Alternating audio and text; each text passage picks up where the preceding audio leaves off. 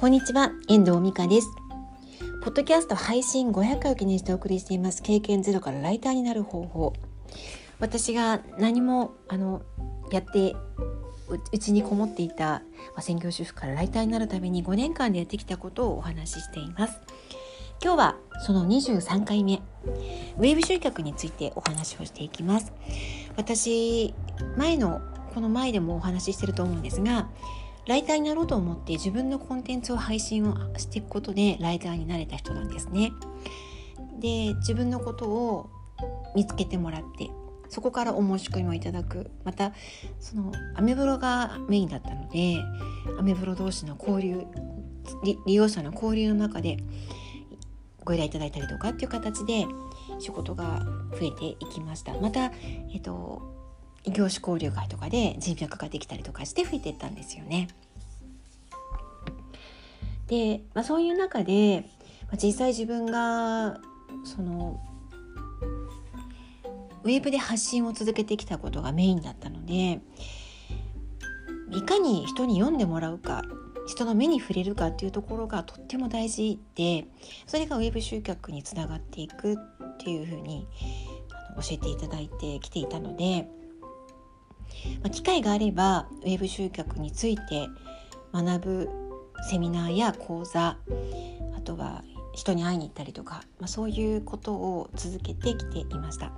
ウェブの世界は日進月歩で本当に毎日いろんなことが変化をしています。学び続けている先輩のところでたくさんのことを学ばせて今もいただいています。ででウェブ集客って本当に毎日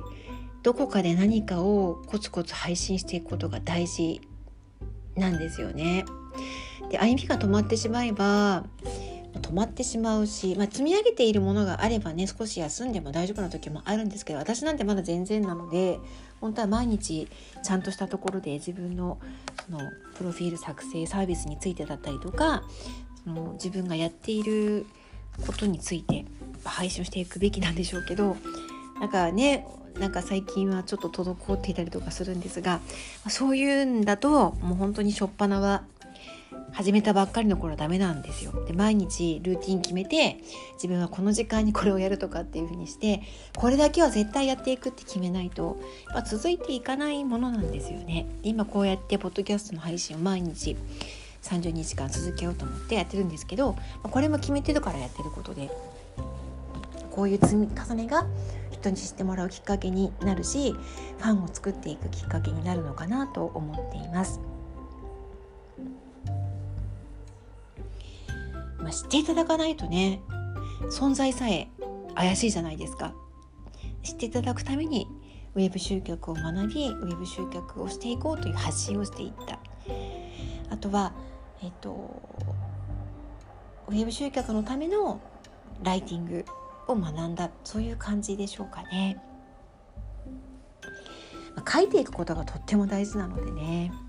毎日本当は書くのが一番いいんですよ。最最初の頃はやっぱり毎日更新できるといいですよね。今でも私どこかでちゃんとした